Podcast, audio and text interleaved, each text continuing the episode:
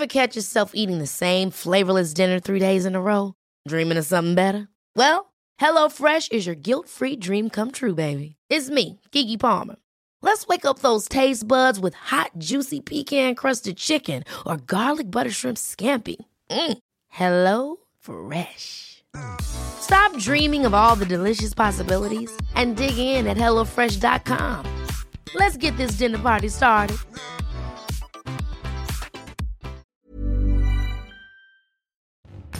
Bonjour à tous, c'est Bertrand, votre coach web. Bienvenue dans ce nouvel épisode de mon podcast. Voilà, on est dimanche soir, on est tranquille à la cool.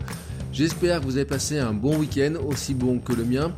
Ce fut un week-end ensoleillé, on se croirait presque en été. Voilà, moi j'en ai profité pour faire du sport, j'en ai aussi profité pour ranger mon bureau. Je suis devant un bureau qui est d'une nickelitude, je sais même pas si ça se dit, mais alors vraiment, euh, ça faisait quelques temps que je devais m'en occuper, et euh, j'avais profité d'ailleurs pour faire du tri dans mes archives. J'avais un espèce de bordel, vous savez, je reçois beaucoup de documents, de, de communiqués de presse, de choses comme ça. Et en fait, j'avais un placard qui était plein à déborder, et il était un petit peu temps de le vider. Et donc, je l'ai vidé euh, un petit peu cet après-midi, ça m'a permis de ranger à la place d'autres éléments, voilà. Alors bien sûr, le truc, c'est que ça va finir, ça se remplit tout le temps, parce que euh, moi, je suis dans un domaine en plus avec les communiqués de presse où euh, j'ai beaucoup de gens qui m'envoient les documents en papier et non pas en web, mais certains les envoient en web et en papier. Donc c'est un petit peu un petit peu le bordel, vous voyez comme ça. Donc au bout d'un moment, ça finit par s'entasser. Donc à un moment donné, il faut vraiment faire du ménage. Et c'est important, je vous l'avais dit d'ailleurs. Moi j'aime bien faire un petit ménage là-dessus le dimanche pour attaquer la semaine vraiment avec un bureau et avoir un, un comment dire. Si le bureau est bien rangé, en général, on est, on a plus envie de s'y installer, etc. Fait partie des petites astuces de qu'on a dans les quand on travaille comme ça en indépendant. Mais en fait, c'est pas forcément vrai. Parce que moi, des fois, il y a dans le bordel. J'aime bien être dans le bordel aussi. Vous voyez, des fois, j'aime bien trouver ces trucs-là. Euh, des fois, j'aime bien aller chercher euh, dans un, une pile de bouquins. Là, j'ai trois, quatre bouquins des fois qui sont posés sur le bureau comme ça. J'aime bien les farfouiller dedans, etc.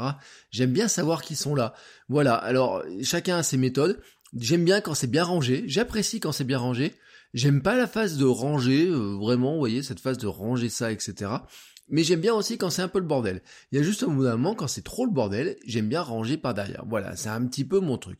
Mais le sujet n'est pas du tout ça, voilà, c'était juste pour donner un élément un petit peu de contexte. Euh, Aujourd'hui, vous savez, nous sommes dimanche, et le dimanche, c'est le jour de mon mini défi. Voilà, c'est le jour où je vous donne un petit truc à faire, une petite mission. Vous la faites, vous la faites pas, hein, chacun son chacun son truc.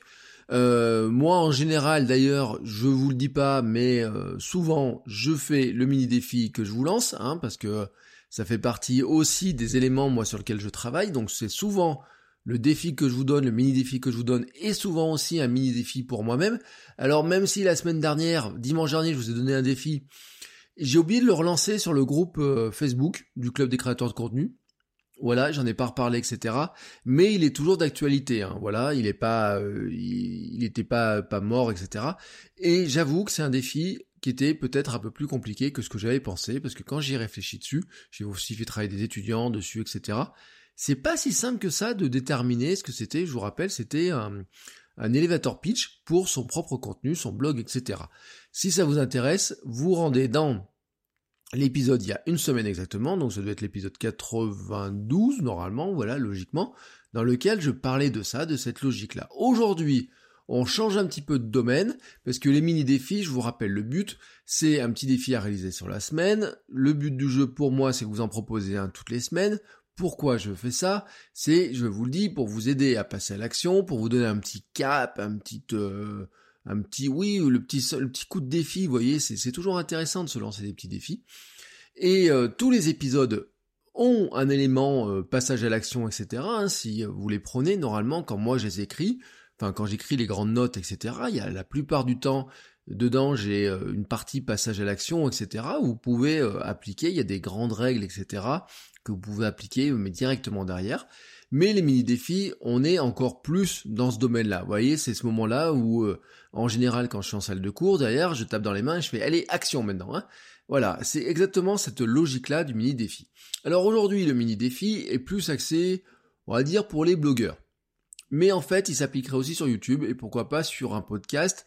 Enfin, pour les podcasteurs, En tout cas, non pas sur votre euh, comment dire, ça, on peut pas l'appliquer, par exemple, si comme moi vous hébergez le podcast sur Spreaker ou SoundCloud, etc. C'est compliqué à vraiment le stocker, quoique sur SoundCloud avec les listes de lecture peut-être.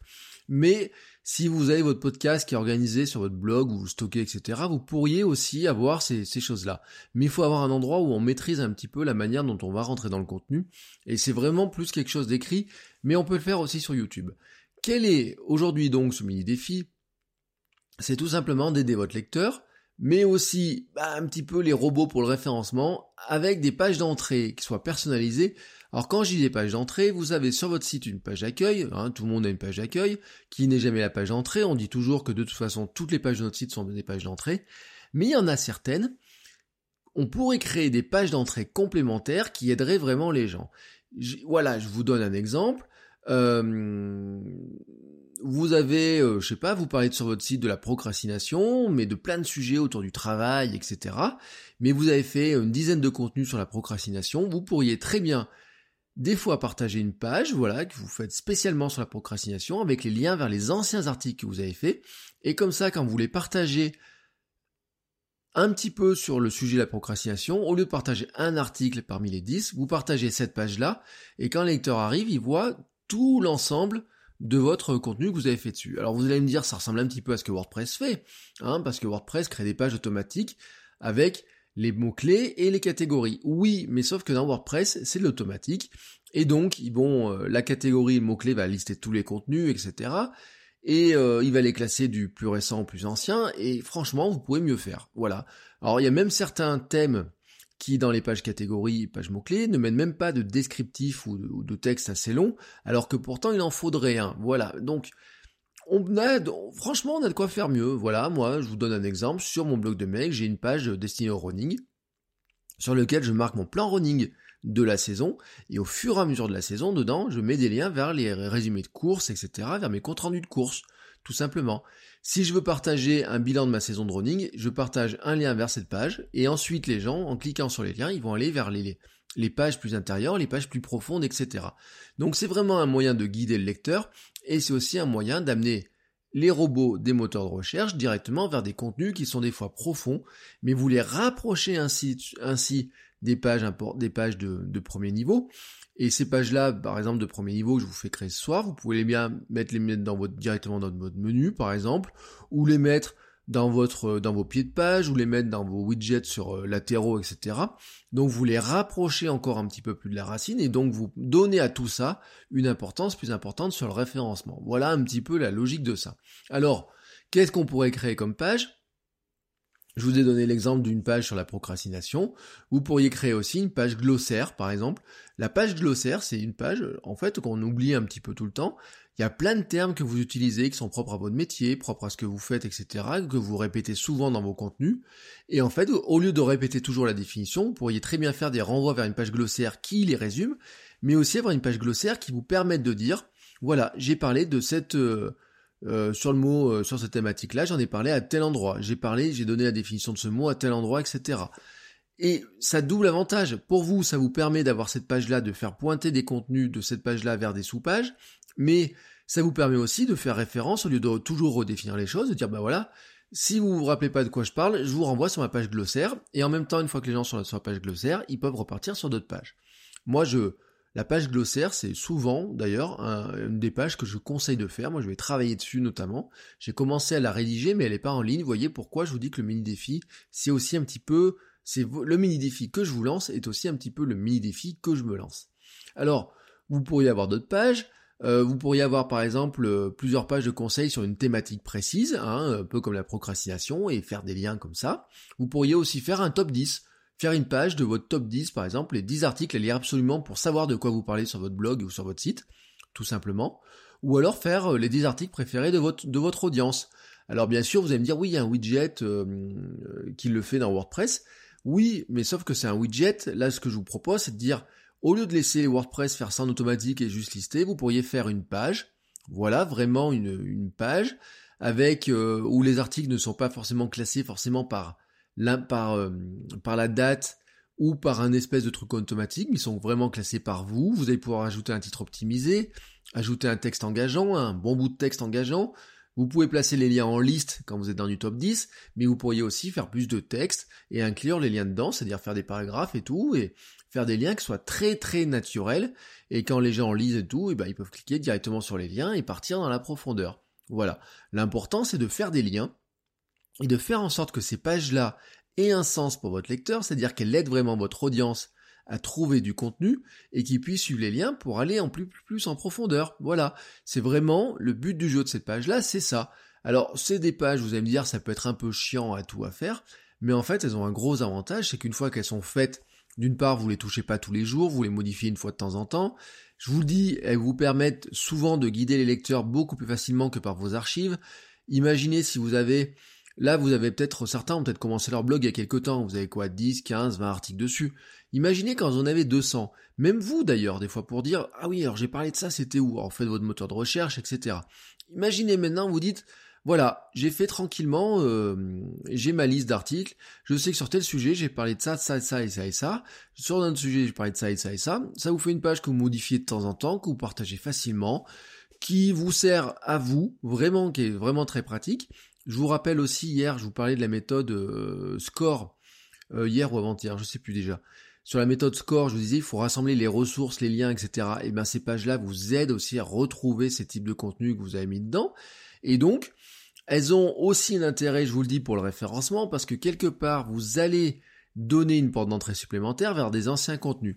Il faut savoir quand même pour ceux qui sont sur WordPress, ne vous faites pas trop confiance à la pagination de WordPress, à tous les systèmes automatiques de WordPress, surtout si vous savez pas, si vous n'avez pas codé votre thème par vous-même, parce que des fois dans le thème il y a des surprises, il y a des plugins aussi qui modifient les choses. Est-ce que vos pages de, est-ce que les paginations de vos rubriques et catégories sont bien indexées? Hein, c'est des trucs qui se vérifient. Est-ce que Google va vraiment l'avoir? Si vous avez une pagination de 5 en 5 et vous retrouvez en page 15 un lien un article intéressant qui se retrouve en page 15, est-ce que Google ira vraiment le voir? Est-ce qu'il ira pas plus le voir si vous lui fournissez une page qui fasse un lien directement vers cette page-là? Au lieu d'être au 15e ou au 16e rang des visites, il se retrouve tout d'un coup au deuxième. Pour le référencement, très clairement, c'est mieux. Ça fait partie du, euh, du, maillage interne de votre site, ça fait partie vraiment d'un linking interne. Et même, je pense, pour revenir sur l'épisode des liens, oui, c'était hier, je vous parlais des liens, je pense même d'ailleurs que pour les gens qui, tomberaient dessus, c'est une page qui est super intéressante à partager, tout simplement parce que vous leur donnez une vision très très claire de la profondeur, de comment vous avez creusé le sujet. Quelle profondeur vous avez mis dans le sujet.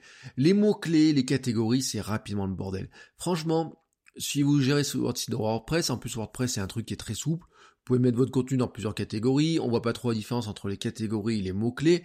J'ai un mal fou à expliquer ça à mes élèves, à leur faire comprendre, parce que quand ils cliquent sur les cases, eh ben, il faut être honnête, les pages, elles fonctionnent exactement pareil. Sur WordPress, il n'y a pas de distinction, etc.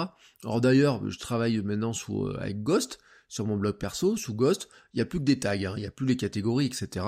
Ils ont résolu le problème, sauf qu'ils sont quand même en train de se rendre, ils sont quand même rendus compte, ça serait bien d'avoir des, des tags principaux, vous voyez, il y a des systèmes comme ça, parce que des fois, vous avez besoin quand même de ranger l'information dans des grandes catégories, puis des fois de la préciser avec des mots-clés. Bref, vous avez compris ce que je voulais vous dire.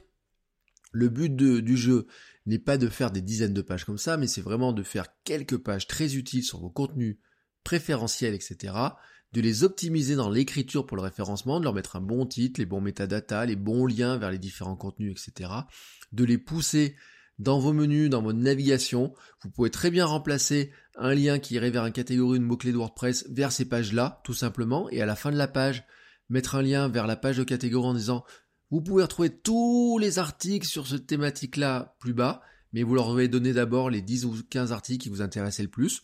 Vous voyez dans cette logique-là, et comme ça vous permettez aux gens de trouver plus facilement les contenus qui vous semblent pour vous les plus intéressants. Je vous l'ai dit, ça peut être des contenus sur des thématiques précises, mais ça peut être aussi des top 10. Euh, les 10 articles qu'il faut absolument lire par rapport euh, sur pour vous connaître vous, pour savoir ce que vous faites, etc.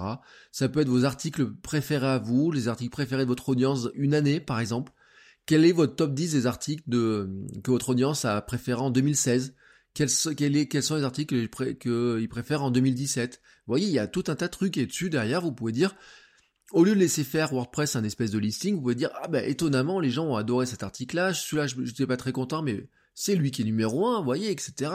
ou alors de dire bon bah voilà j'ai cet article là qui est très ancien mais qui est toujours d'actualité.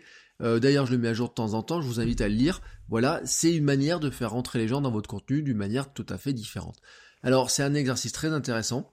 Parfois peut-être un peu long pour certains si vous avez des grosses archives, vraiment, mais de toute façon, un jour ou l'autre, si vous avez un site qui est ancien, si vous avez des archives intéressantes mais anciennes, vous êtes obligé à un moment donné de vous plonger dedans et de les réorganiser. Donc c'est un moyen aussi de les réorganiser. Et c'est aussi un moyen, quelque part, de dégager vos grandes thématiques. Et aussi, vous pouvez, même si vous créez votre site maintenant, de les faire dès le départ. Parce que comme ça, vous vous êtes capable de voir quelques grandes thématiques et de bien orienter le, contenu vers cela. Alors je vous l'ai dit, ça marche aussi pour ceux qui auraient une chaîne YouTube, sauf que sur une chaîne YouTube, comment vous allez faire ça? Vous allez créer des playlists thématiques. Vous allez mettre vos vidéos, par exemple, à ne pas manquer dans une playlist, mon best-of, mes vidéos préférées, et puis vous allez faire des playlists, par exemple, sur des sujets, des playlists euh, alors ça peut être des playlists vlogs, ça peut être des playlists vlogs sur le boulot, vlogs sur le sport, ça peut être des playlists euh, mes conseils de matériel, etc. Bref, plein de playlists comme ça. Un conseil que je vous donnerai si vous faites ça, notamment sur YouTube, c'est ne pas tout faire 10 playlists d'un coup là cette semaine, mais de vous en garder au fur et à mesure. Gardez-vous des idées de playlists parce que YouTube adore quand vous classez les choses en playlist. Et il y a une raison qui est simple, c'est que les gens quand ils tombent dans une playlist, ensuite YouTube va leur préparer les, les autres vidéos dessous. Les playlists, vous pouvez les afficher dans votre page d'accueil de votre chaîne YouTube, etc. Et le gros avantage, c'est qu'en en faisant régulièrement comme ça, etc., YouTube, en fait, il le prend en compte dans son algorithme. Il voit que votre page, vous la bougez, que vous essayez de montrer aux gens des contenus différents. Et même si vous mettez pas de nouvelles vidéos sur votre chaîne YouTube, en fait, pour YouTube, ça reste d'une publication de nouveaux contenus. Considérez, par exemple, qu'une playlist que vous créez sur YouTube est un nouveau contenu en tant que tel, parce que quelque part, c'est l'assemblage de différentes vidéos qui pour vous ont une logique. D'ailleurs, au passage, si vous créez des playlists de vidéos faites par d'autres, ça marche aussi. On est là dans un système un peu de curation, vous voyez exactement. Et eh bien ça marche aussi. C'est-à-dire que quand vous regardez, et c'est des conseils que donnent des, des youtubeurs, notamment j'avais suivi des formations de youtubeurs américains, c'est l'un des conseils qui vous donne de faire une playlist toutes les semaines pour montrer à YouTube une nouvelle manière comment que vous occupez tout simplement de votre chaîne et que vous trouvez des moyens pour faire rentrer les gens dans vos vidéos, mais aussi qu'est-ce qui est intéressant dans la playlist, c'est que les gens enchaînent de vidéo en vidéo en vidéo en vidéo, et ça YouTube il adore, parce que je vous rappelle que le but de YouTube, c'est que vous y passiez le plus de temps possible, et qu'une fois que vous avez vu une vidéo, vous en ayez envie d'en voir une autre. Soit vous laissez YouTube proposer des vidéos à votre place, soit vous les mettez dans des playlists, et c'est YouTube qui va enchaîner en fonction de votre playlist. Je vous laisse deviner le choix que je préfère, bien sûr, hein, vous avez compris. Il vaut mieux que vous guidiez YouTube vers les vidéos qui vous intéressent le plus, c'est-à-dire vos propres vidéos ou des vidéos que vous jugez très intéressantes. Et comme ça, tout le monde y gagne. Voilà, c'était donc mon mini défi de la semaine. Hein, créer ces pages-là. Euh, si vous avez des questions, si vous avez des interrogations, si vous voulez montrer ces pages-là, si vous voulez montrer ce que vous avez fait, n'hésitez pas à me contacter sur ma page Facebook, sur le club des créateurs de contenu, le groupe Facebook du club des créateurs de contenu, dans lequel on discute de tout un tas de sujets, on se donne des conseils, on s'entraide, voilà, et je reparle des mini-défis. Je vais aussi lancer dedans bah, des choses comme des lives, etc. Enfin, des, sessions de peut-être de coaching en ligne. Je ne sais pas comment ça va fonctionner. On va, il y a des nouvelles choses qui, qui, arriveront sur lesquelles je suis en train de réfléchir. Des petites, euh, il y a des petites choses qui sont réservées aussi aux membres de ce club, hein, tout simplement. Si une fois que vous êtes inscrit sur ce club, L'inscription est gratuite. Je le dis, mais une fois que vous êtes inscrit dedans, eh ben, bah, il y a des messages, il peut y avoir des liens que je partage uniquement pour vous, et il y a des liens, dans tous les cas, que les autres partageront uniquement pour les membres. Le club étant privé, il n'est pas visible de l'extérieur. Voilà, c'est un truc auquel je tiens beaucoup. Si vous voulez voir le contenu de ce club, il faut faire partie du club. Voilà, tout simplement, c'est l'une des règles que moi j'applique strictement dans mes communautés, comme je les gère. Je fais toujours des clubs privés parce que je considère que il n'y a qu'en s'inscrivant et qu'en montrant qui on est, en disant qui on est, etc., qu'on a droit d'accéder au contenu. Voilà, tout simplement, c'est la règle. Donc vous la connaissez. Euh, n'hésitez pas aussi, je vous le redis, à m'envoyer vos questions. Si vous avez des questions, vous pouvez les envoyer par le biais de tout un tas de, de liens, mais surtout dans la description de cet épisode, comme de tous les épisodes, il y a un lien vers la page podcast, donc c'est bertrand-soulier.com slash podcast. Vous arrivez sur une page où il y a tous les épisodes, le descriptif euh, du podcast, etc. Et aussi un moyen de poser vos questions en audio, mais vous pouvez aussi les poser par Twitter, par mail, par Patreon. Oui, cher patriote, cher patron, euh, merci à tous. Voilà, mais ça j'en reparlerai demain dans l'épisode de demain, parce que demain, ce sera l'épisode 100. Voilà, le centième épisode demain matin. C'est un épisode bien sûr qui sera je dis pas spécialement vraiment particulier ou quoi que ce soit, mais bien sûr, c'est un épisode qui est un petit peu symbolique. Donc, je vous ferai un grand remerciement sur cet épisode-là. Sur ce, je vous laisse. Je vous souhaite à tous une belle soirée si vous m'écoutez ce dimanche soir ou un autre soir, et une belle journée si vous m'écoutez à n'importe quel autre moment de la journée. Et je vous dis à demain donc pour un nouvel épisode. Ciao, ciao